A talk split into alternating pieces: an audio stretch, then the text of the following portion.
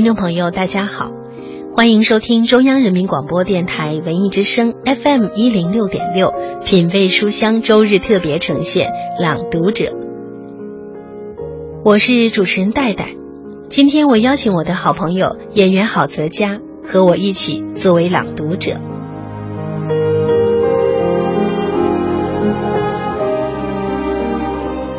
我们每天都在认识世界。用好奇心和耐心，让我们对生活、对人情、对事业等等的认知一点点的丰满起来。在这个过程当中，最难的却是认知自己。那么今天晚上，我和演员郝泽佳带你朗读的这本安妮宝贝的书《素年锦时》，希望可以看到他对自我世界的不断丰厚。而这本书更是通过沉着的谈论身世、家庭、童年、回忆中消失的南方等等，展现了作者对自我与外在环境以及内心世界的自省，透露出他内在力量的积累和变化。自我认知是一件无法回避的事，有时候我们透过自己照看内心，有时候又不得不借他人的思考悟自己。今晚我们一起朗读安妮宝贝的作品《素年锦时》，也希望我们可以在文字当中勇敢的面对自我。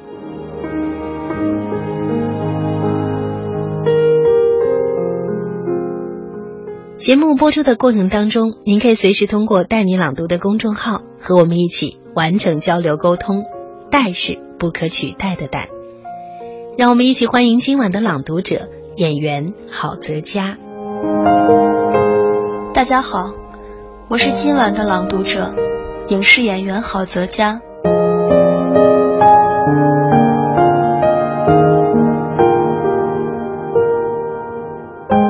那一天在梦里，见到旧日南方家乡的大宅，青砖黑瓦，白墙高高耸起，有古老石雕的壁檐缝隙。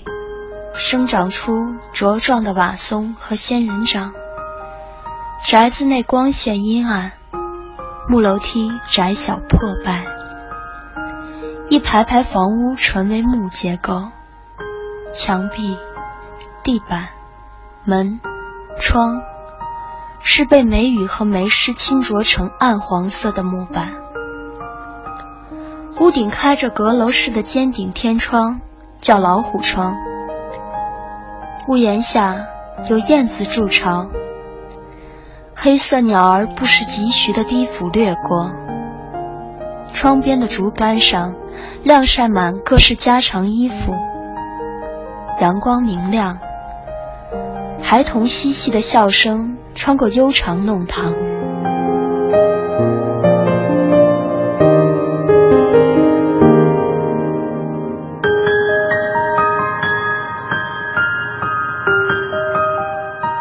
这样的旧式建筑，以前是大户人家的住宅，后来被占据公用。里面住满各式家庭，大多家庭没有独立厨房和卫生间，马桶放在卧室里。共用厨房里，家家户户的煤炉和煤气灶集中在一起。那些房子，在小时候的我看来。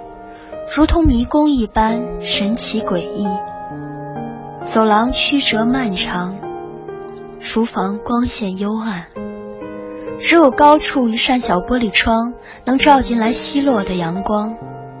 房间一间隔一间，打开一扇门，里面是别人家的卧室或客厅。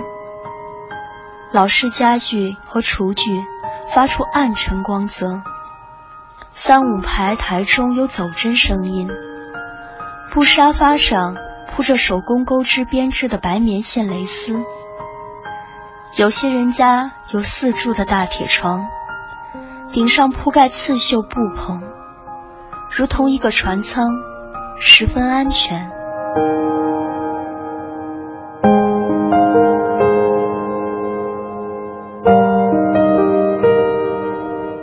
房子住的小。密集程度高，公共生活如同一个舞台呈现无疑。所有家庭拥挤在同一空间里共存，做饭、洗衣、刷洗马桶，夫妻吵架，小孩哭闹，全都听得见、看得清。每一家的喜怒哀乐，就如同他们晚餐的内容一样，无法成为秘密。生活简易，但南方人家的整洁和喜庆，在柴米油盐的一举一动之间，散发出丰饶热气，日日安稳度过小城的四季。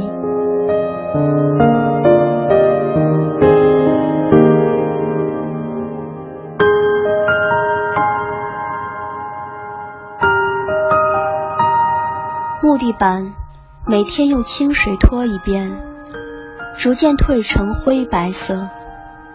饭食精心择选烹制。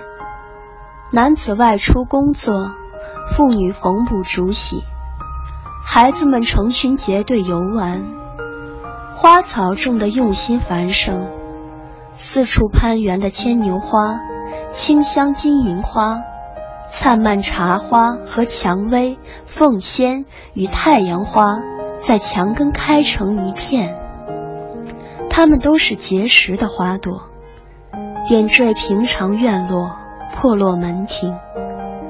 有人在瓦缸里种荷花，到了夏天，开出红艳艳硕大花朵，芳香四溢，着实令人惊心。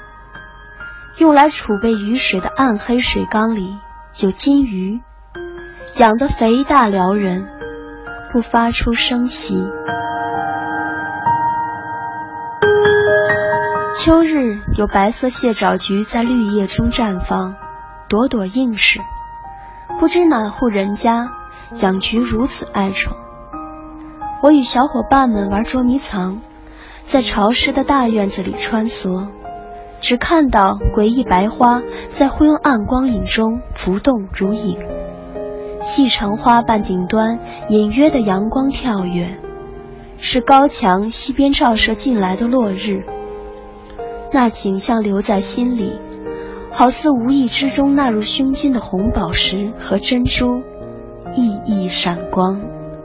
而我不知不识，未曾为这繁华富丽心生了金钱。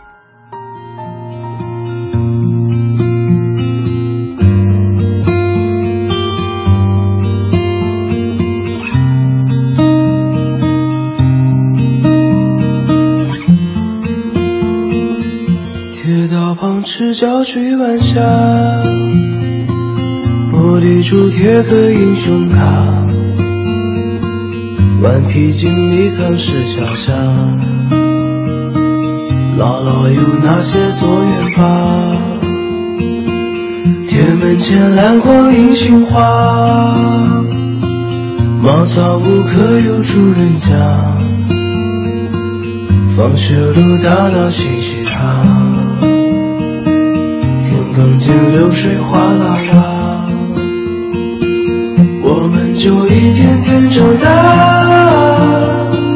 甜梦中打败兔年牙，也幻想神仙科学家，白墙上泥字简笔画，我们就一天天长大，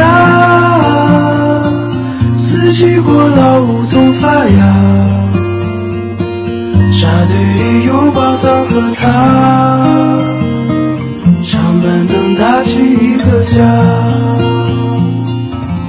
刚才您听到的是演员郝泽佳朗读的《素年锦时》的片段，欢迎您的继续收听，我是主持人戴戴。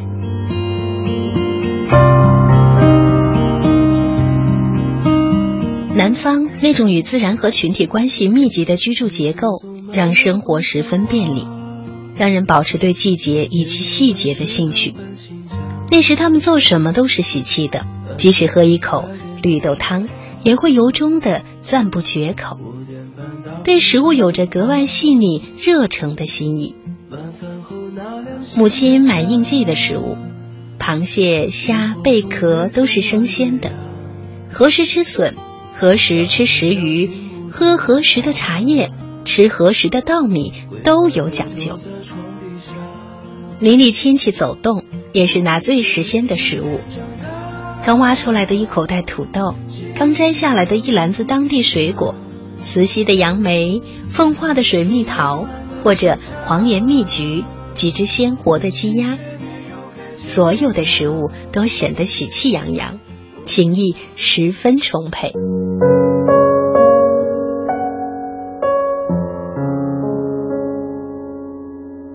童年时，觉得身边的生活并不是十分富裕，感觉却比现在富足。人们收入不高，物资也有限，但人与人、人与外界的联系如水乳交融。后来，大家比以前富足，城市格局发展，生活方式相应变化，公寓里的邻居很少会彼此相交一语，在窗户紧闭的空调写字楼里。面对电脑工作十多个小时，回家关上房门看电视，直到在沙发上入睡。城市商业中心楼群密布，植物稀少，看不到昆虫和鸟类，对季节和自然的感受力和敏感度下降。人一旦与群体和自然环境隔离之后，便会感觉十分不安，并且贫乏。各自隔离和孤独已经成为工业化城市的本质。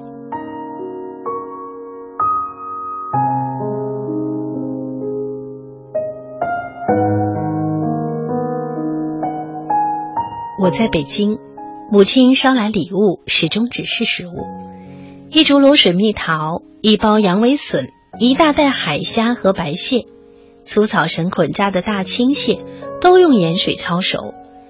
又寄来包裹，里面分装着紫菜、虾皮、笋干儿，每一包附上一张纸，写上具体食用和保存方法。这是旧时人的待人习性，现在很少见到人与人之间互相串门、互相分送食物。大家在公众场合里热闹聚会，一拍两散，有情义的礼物也是不屑送的。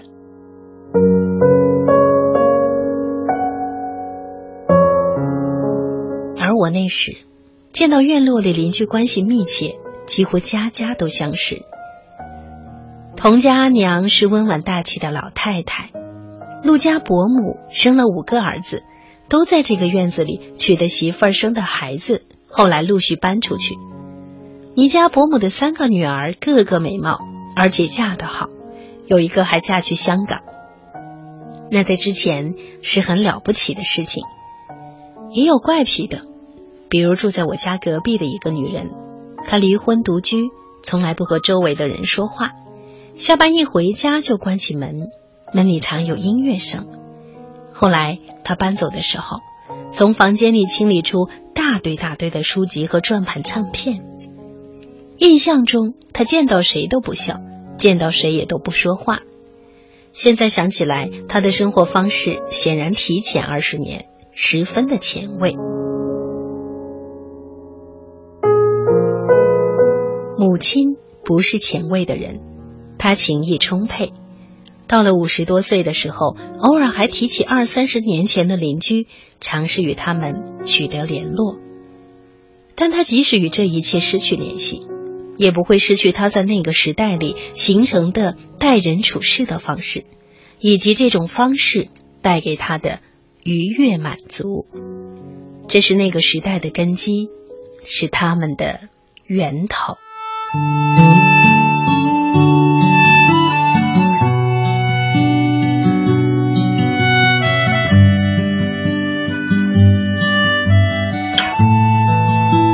记得早些少年时，大家诚诚恳恳说一句。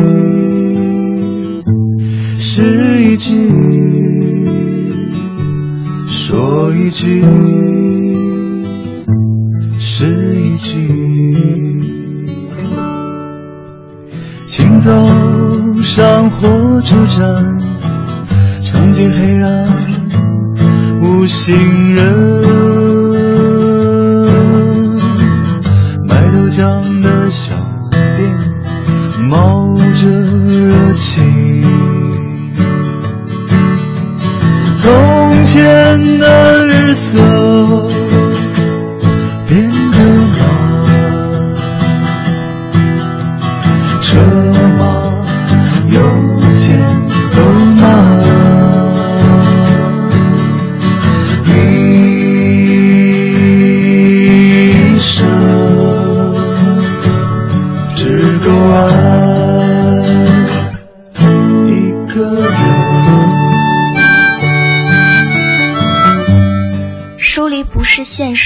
惧和逃避，而是对现实细微之美的追逐。大家好，我是影视演员郝泽佳。周日晚二十一点，我作为朗读者和主持人戴戴一起朗读《素年锦时》。在朗读构建的疏离中，体味细微之美。从前的日色变得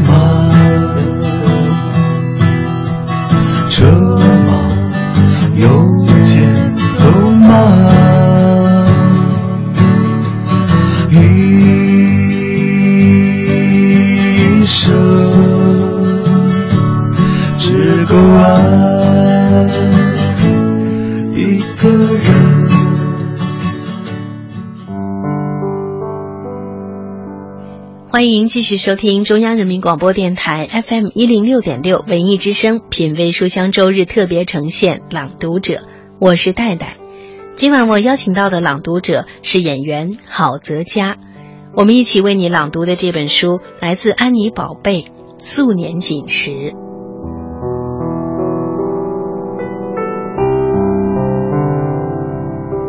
每个人的心里都有两个故乡。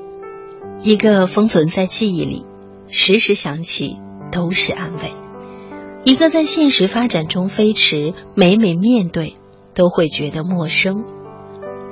无论故乡的样貌如何变化，它给我们的秉性、生活习惯以及情感依托打下的烙印却是永恒的。而我们经历的一切，其实都像这样塑造着我们。素年锦时。这本书记录了许多生活当中的温情片段，它具有一种时光感，让人透过作者笔下的那些小事物，体会到他对自我的醒视，对心境变迁的体悟，也对个人经历带来的蜕变产生共鸣和理解。大事件或许会为一个人带来各种各样的转折，但塑造我们的更多的是那些不起眼的小事件。学会在细微之处看见自己，了解自己，理解自己，这也是成长的必修课。大家好，我是今晚的朗读者，影视演员郝泽佳。差不多到十二岁左右，城市逐渐开始扩建改造，很多老建筑、老巷子计划要被拆除。居民移迁到城市边缘的新住宅区，城市中心的马路两边留出来商业用，大院子和马路都在计划之中。旧宅拆掉，马路拓宽，人行道两边的老梧桐全部被砍光，粗大树木被一棵棵锯倒拖走，马路以此可以扩大一倍。现在那里是一条宽阔平坦、车来车往的水泥大路，路边种着细小树种。夏天太阳暴晒，两边耸立起高楼大厦。除了车流疾驶，人行道上很少有人走路。它不再是窄窄树影浓密的柏油马路，古老粗壮的法国梧桐、麻雀、昆虫。院落，花草，停在晾衣架上的蜻蜓，热腾腾豆浆铺子，密集热闹的人群，全部被冲刷得干干净净。是一张没有留下底片的旧照片，我只来得及看一眼，便失去了关于他的所有线索，只能用记忆来回忆他。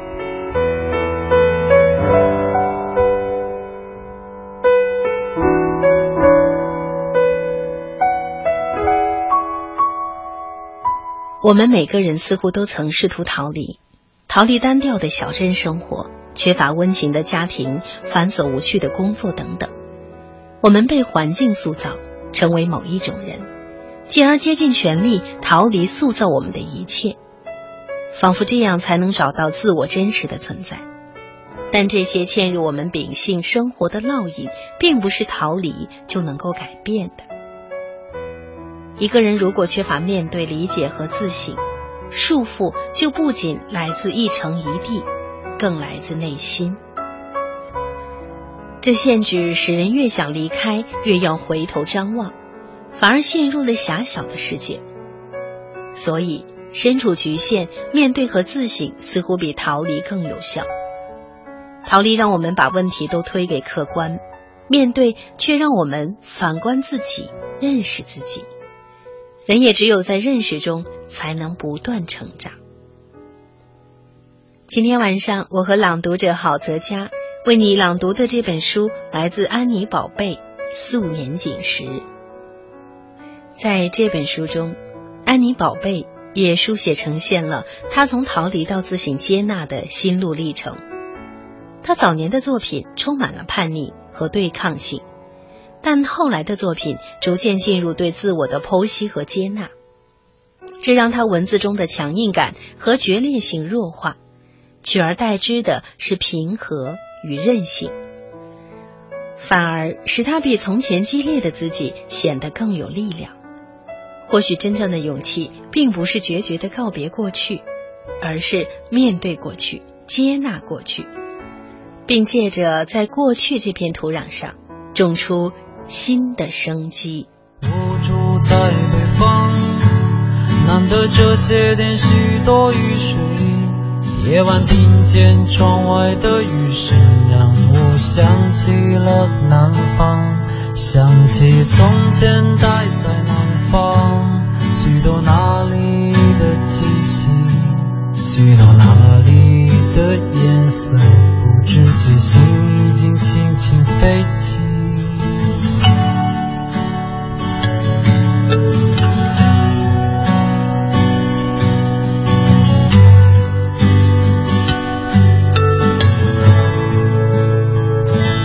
我第一次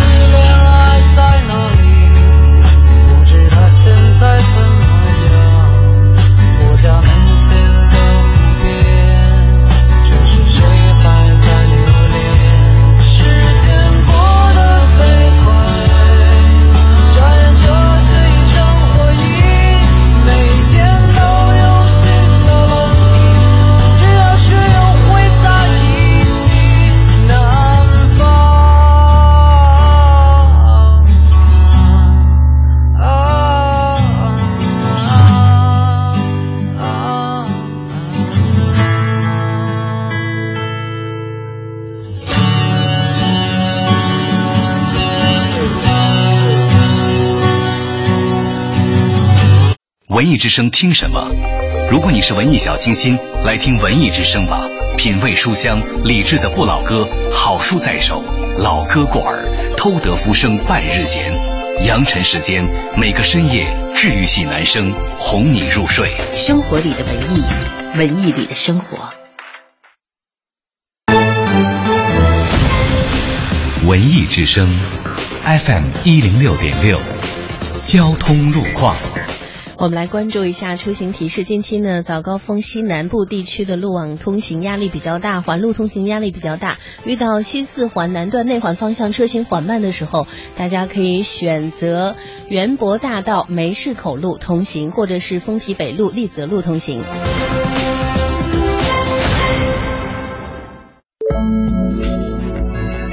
文艺之声，FM 一零六点六，天气预报。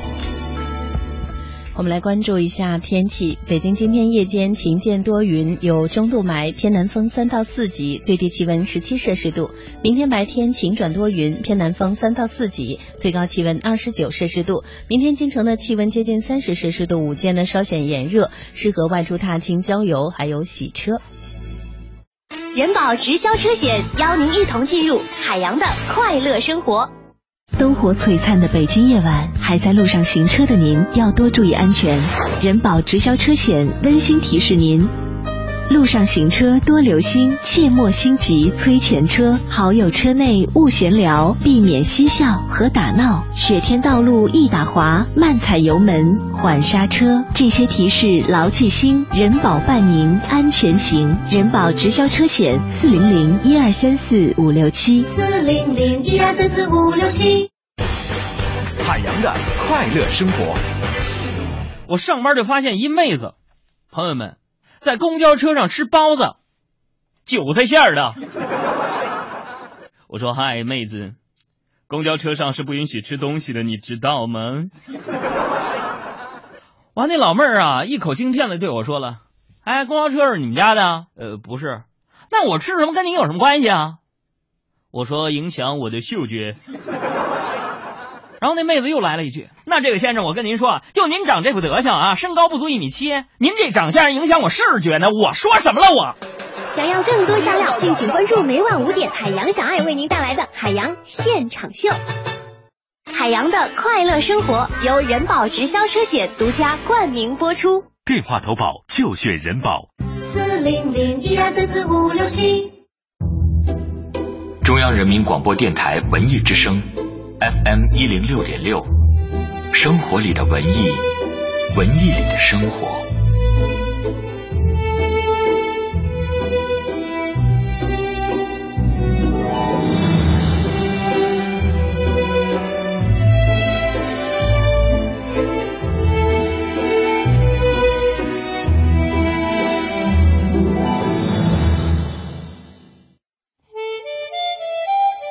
一张褶皱的票根，一个泛黄的信封，每一个字符都是你往事的回音。一卷墨香，一页书册，字里行间都是对你的召唤，对你的召唤，召唤你在故事中遇见最真实的自己。中央人民广播电台文艺之声，品味书香。周末特别呈现《朗读者》，用阅读面对生活中的热闹与冷清，用声音唤起你对书本最初的依恋。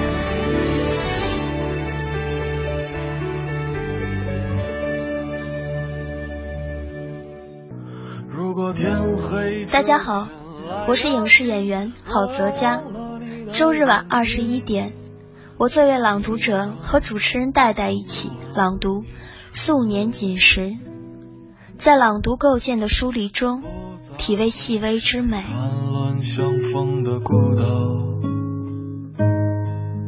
自我认知是一件无法回避的事，有时我们透过自己照看内心，有时又不得不借他人的思考醒悟自己。欢迎继续收听中央人民广播电台文艺之声 FM 一零六点六，品味书香周日特别呈现《朗读者》，我是戴戴。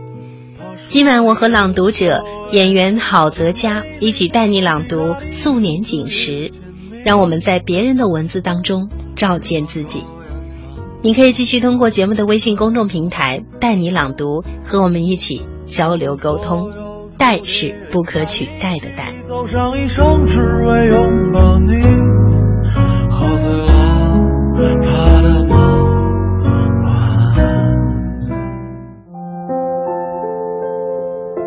我幼时是个害羞敏感的女童，家里来客人就躲起来，从来不主动叫人，被指派要叫人也不叫，就是不能开口。喜欢对着镜子。在头上披上母亲的纱巾，裹上长裙，模仿越剧里的花旦，向往他们头上插的花儿，身上穿的裙装，实在非常美丽。但那也只是出于一种审美的趣味。显然不是真实性格里的全部。对有些事情有特别的抵抗。母亲试图让我躺在她的腿上，把脸仰在水盆上面为我洗头。每次我都大声尖叫，抵抗极为激烈，因为觉得这样做会被淹死。但这纯粹是一种因为敏感而放大了的幻觉。不喜欢哭，却很顽固。要什么东西，做什么事，厌恶什么或喜欢什么，都会一直执拗下去。感情太过分明执着，经常与院子里的孩子打架。有时是别人把我的鼻血打出来，有时是我打了别人的头脸，别人家父母找上门来讲。母亲此刻会袒护我，但她自己年轻的时候脾气暴躁，也经常打我。他打我是不手软的。我的性格总有倔强别扭之处，不是乖顺的女孩。大家好，我是今晚的朗读者，影视演员郝泽佳。不常与同龄的女孩子一起玩。成年后也是如此，能够交流的朋友大部分是男性。第一个朋友是父亲，之后是那些与之恋爱的男子，也许是阶段性的有交往深度的朋友。我欣赏来自男性的能量、性格和智慧，不喜欢太为女性化的女人。略微有些邋遢和中性的女子，似乎更具备质感。又不喜对别人直接表达自己的情绪与感情，相处总有疏离感。更多的时候，独自玩耍。在祖母家寄养，房子后院有个大池塘，夏日午后。蝉声啸叫，我一般不午睡，精力充沛，偷偷溜出家门，在池塘边玩耍嬉戏。野草繁杂，红色蜻蜓成群飞舞，杨柳搭出绿荫，小小天地好不热闹。一直逗留到暮色弥散，空气逐渐清凉。浑身粘满湿热的汗水，依然不知道归处。隐约有人在呼完叫唤，才穿过潮湿腥气的草丛回家去。头发上沾着碎花瓣，膝盖上带着被硬叶边缘划伤的细小血痕，手心里捏着水滴，也不觉得自己孤单。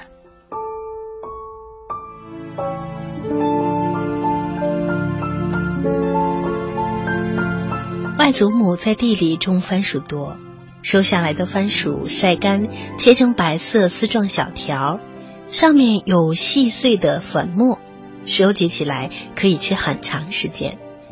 番薯叶用来喂猪，外婆用番薯叶南瓜和米糠喂养那只大猪。干柴烧完之后的炉灰还有着热力，把装了番薯干和红小豆的陶罐深埋在炉灰堆里。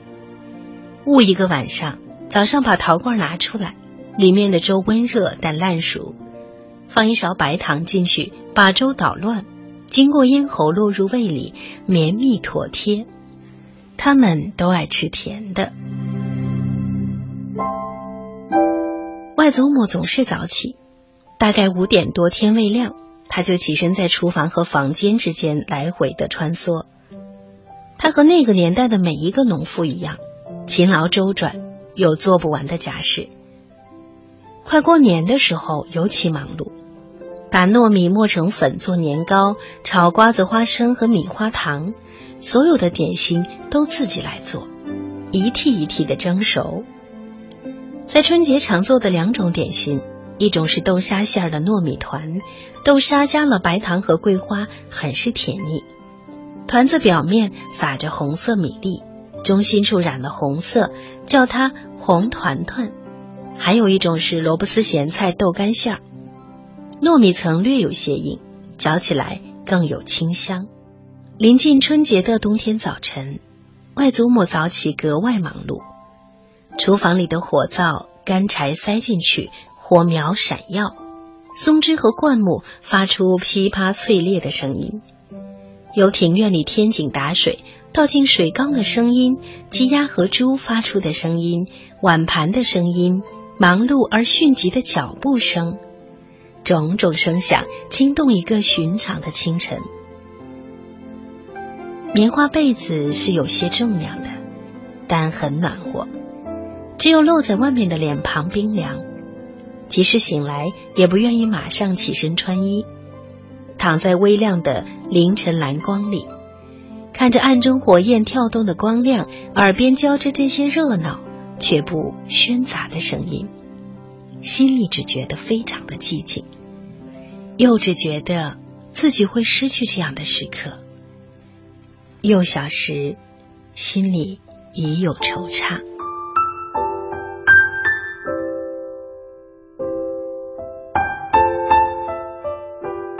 春天，种在庭院里的杏树开出花来，粉色花瓣洒落一地。夏初，栀子花一开上百朵，到了盛期，把花采下来分送给邻居。摆在房间里，别在衣服边，戴在头发上，都是那么香，喷喷的香。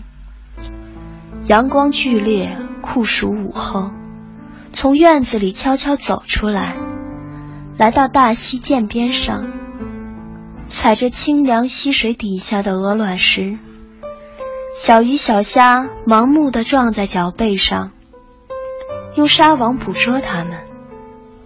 秋深，天空蓝得格外高远，空气也清冽。而冬日夜晚的大雪，总是来的没有声息。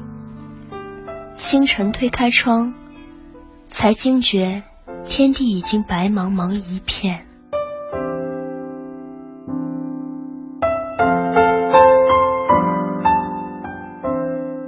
大自然的美，从来都是丰盛端庄的。郑重自持，如同一种秩序，一种道理。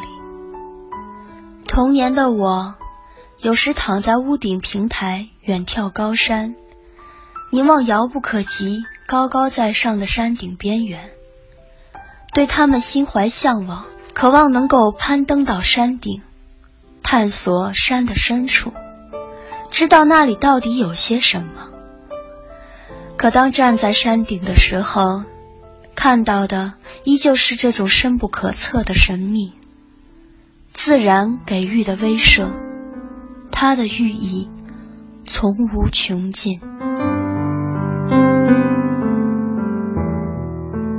一个孩子拥有在乡村度过的童年，是幸会的际遇，无拘无束，生活在天地之间，如同蓬勃生长的野草。生命力格外旺盛，高山、田野、天地之间的这份坦然自若，与人世的动荡变更没有关联。一个人对土地和大自然怀有的感情，使他与世间保持微小而超脱的距离，会与别人不同。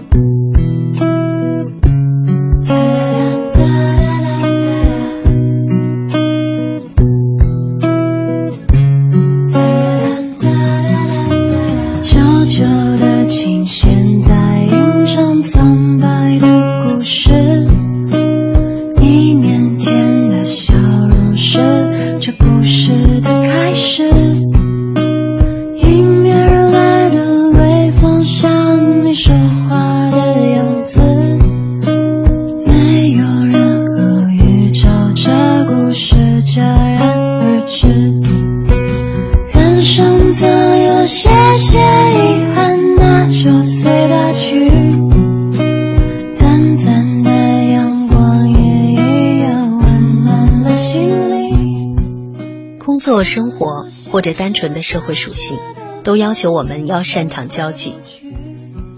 可无论我们与世界如何频繁接触，总会有心理上难以融入的时刻。即使是一个天性热闹的人，掌握了所有不冷场的方法，精通一切舒适相处的技巧，也会有想与世界保持疏离的时刻。疏离感是自我世界的屏障，它将我们与世隔开，又给我们一片天地。今晚。我和朗读者演员郝泽佳一起朗读的这本书是安妮宝贝的作品《素年锦时》。继续欢迎今晚的朗读者郝泽嘉。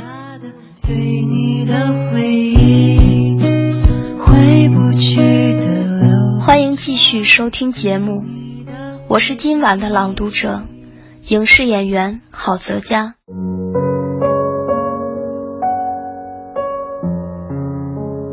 母亲出生的地方是靠近海边的一个村庄，她在那里度过童年、少年以及出嫁之前大部分身为年轻女孩的时光。我和母亲有数次清明回去村庄，春天的山野，空气清新，阳光明亮，气候略带寒意。山上的杜鹃、梨花、杏花、桃花，正值大片盛开。母亲带我去看以前的房子，顺着窄小鹅卵石街道，走到陈旧木楼前面。内部已面目全非，被新的主人当成储藏室，堆满干柴和农用工具。但是。母亲记得房子以前的结构，彼时她的祖母开小旅馆，她与弟妹们住在阁楼上，日子一样欢喜深浓。莲花里面，内河的故乡儒雅，那些台风、集市、大海、渡船。洪水漫过街道的描写，来自母亲断断续续并不完整的回忆。她的口吻始终是愉快的，带着天真，自动过滤掉世间的动乱与贫困，只有一种充沛浓烈的情谊。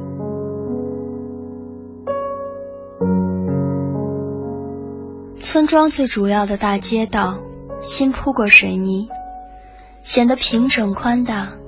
街道上空空荡荡，一家绸布店，里面卖旧式被面和缎料。一个老人在街边做饼，守着煤炉窝。黄狗慢慢跑向街头另一端。这是一条平淡无奇的被修整过的街。母亲说，这里以前是一条大河。水从大海分流出来，穿过村庄的中央，河岸两边住满人家。打开后门，就在河边洗衣服、取水，真是热闹极了。这条大河就是整个村庄的命脉。河上有一座石桥连着两边人家，那座石桥历史悠久，圆拱形。大块大块方正的青石铺垒，夏天桥上凉风习习，人们铺张凉席，就在桥上乘凉过夜。后来，乡政府决定围塘，把这个海边村庄彻底改造。他们沿海填田，铺平大河，拆掉石桥，于是。这个曾经热闹繁华的海船靠岸产品交易的村庄，随即冷寂下来。再没有大船停靠，没有人来交换物品，没有规模盛大的集市，没有了河，没有了桥，只有两个大桥墩还在，旁边立着一块石碑，记录这座桥被拆的历史。填河拆桥，被当作一个功绩在纪念。母亲站在水泥地面上，看着白茫茫前端，仿佛眺望她童年时带来无尽乐趣和生机的河。我的眼前浮现出那无限喜乐喧嚣，与天地一体的河边生活。只是，再没有人会知道那座大石桥的形状。它的名字叫清风桥。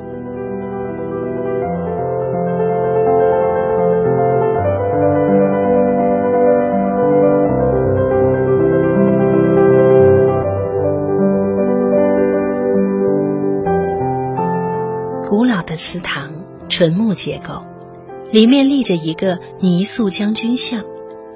后来重新修补家谱，逐渐了解这个村庄居民的祖先是一个王族的分支，从山西逃难到此地繁衍子孙，并且用同生不同形的方法改变了姓氏。所以这里的姓在百家姓里找不到。这个山西的王抵达浙江，抵达层层叠叠的高山深处，最终寻找到一处傍山依水的土地。再往前走，就要抵达东海边，无处可逃。可见此地给予他庇护。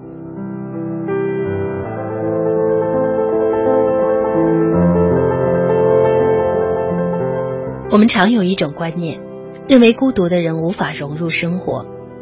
事实上，一个与生活保持疏离的人，心理上反而更贴近生活。这离生活之外的他们，无一不在用目光仔细的打量生活、思考生活、记录生活。读《苏年锦时》这本书，我们会发现作者娓娓道来的故乡生活亲友，虽然都存在于旧时时光，但依然丰沛充实。而这种对生活的敏感体察，对人心的细腻把握，是疏离感带给他。所以，适当的疏离不是现实的恐惧和逃避，而是对现实细微之美的追逐，是以沉静的心重新打量世界，捕捉那些被热闹覆盖的真实，继而在内心形成自己对于世界的独特而完整认知。当然。也有人会对这种疏离产生质疑，毕竟我们大部分人都难以避免要与生活打交道，而疏离可能会让我们固步自封，沉浸在自己的小天地。所以我们要强调的是，疏离并非隔绝，疏离是让我们在适当的时刻与生活保持距离，独立清醒的认识世界，认识自己。疏离是在那些不必迁就的情况下，坦率的选择自在与自我相处。我是今晚的朗读者，影视演员郝泽佳。如果疏离感是自我世界的一道屏障，那么读书能让自我在疏离中更丰满。可以选择疏离生活，但不要疏离读书。谢谢你和我一起完成读书这件美好的小事情。谢谢今晚的朗读者演员郝泽佳和我一起朗读这本《素年锦时》。在这本书的自序中，安妮宝贝说，本书是一本说话的书。我尝试做一次清谈，且谈论的都是我自己。小说让人过瘾，为它能搭起华丽舞台，有灯光，有角色，迷幻诡异，精彩纷呈。作者本身是戏子。清谈是一个人站在角落里，灯光刚好打在他的头上。他说着说着，也就不是十分清楚，自己究竟是在对别人说，还是对自己说。如同所写过的那些书，每次写完都是一次结束，一次开端，彼此之间没有什么关联。也不起什么作用，但他们是一个人度过那些无声而漫长的时光的里程见证。希望收音机前的您和我也能时刻坐下来和自己倾谈，为那些独自度过的无声而漫长的时光留下见证。我是戴戴，谢谢你收听我们今天的节目。节目之外，欢迎关注公众号“带你朗读”，“带”是不可取代的“带”。我们继续完成读书这些美好的小事情。